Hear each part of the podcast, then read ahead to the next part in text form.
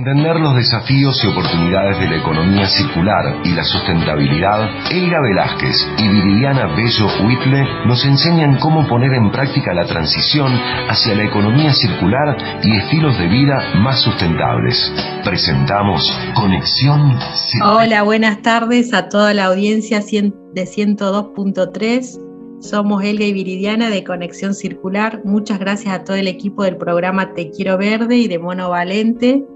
Hoy vamos a estar hablando del Acuerdo de París, la conferencia de partes y cómo está relacionado con la acción en pos al cambio climático. ¿Dónde y cómo surgió y por qué nos afecta a todos?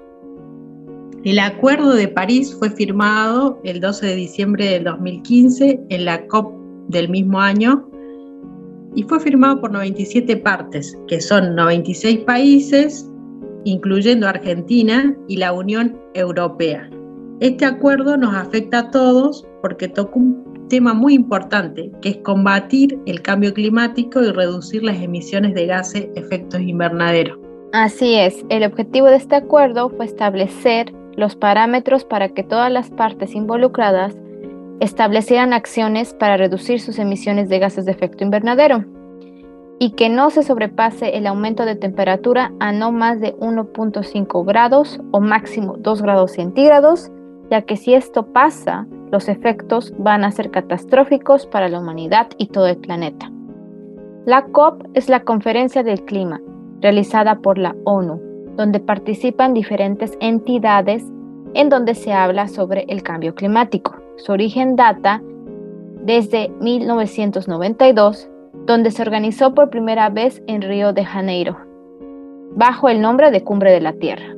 En esta convención, las naciones participantes acordaron estabilizar las concentraciones de gases de efecto invernadero y actualmente participan más de 197 signatarios. Desde 1994, la ONU trata de reunir a casi todos los países del mundo, por lo que COP significa Conferencia de las Partes. ¿Y cuál es el fin de realizar estas conferencias de partes que se realizan cada año? La tarea clave es que estas reuniones se puede examinar eh, comunicaciones nacionales y los inventarios de emisiones de cada una de las partes involucradas.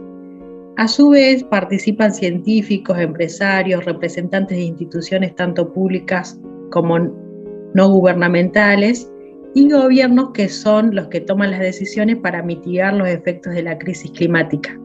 Y algunos de los logros más importantes que se han concretado en estas convenciones son Kioto 1997, donde se definió el límite máximo permitido de emisiones de gases de efecto invernadero a la atmósfera.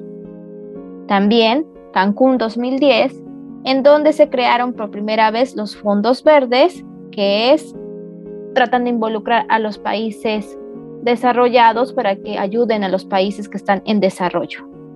Y eh, París 2015, donde nacieron los Objetivos de Desarrollo Sostenible. Para concluir, uno de los principales retos es establecer estatutos para que los países como China, Australia o Rusia establezcan claramente cuáles son sus objetivos para reducir las emisiones de dióxido de carbono que producen. Y en sí es una reunión para hacer que las partes expresen cuáles son sus compromisos para combatir el cambio climático Después de la pandemia se ha visto que se ha incrementado la preocupación por el impacto climático, lo que ha derivado a que varios países apuesten a la inversión en energías renovables.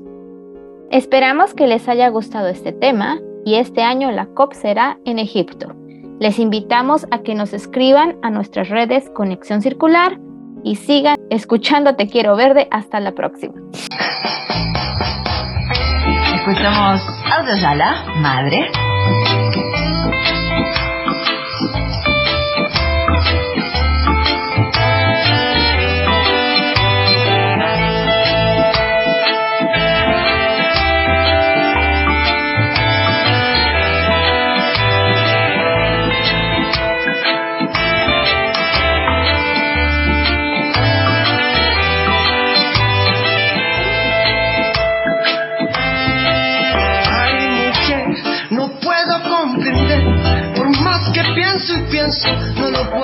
Entender.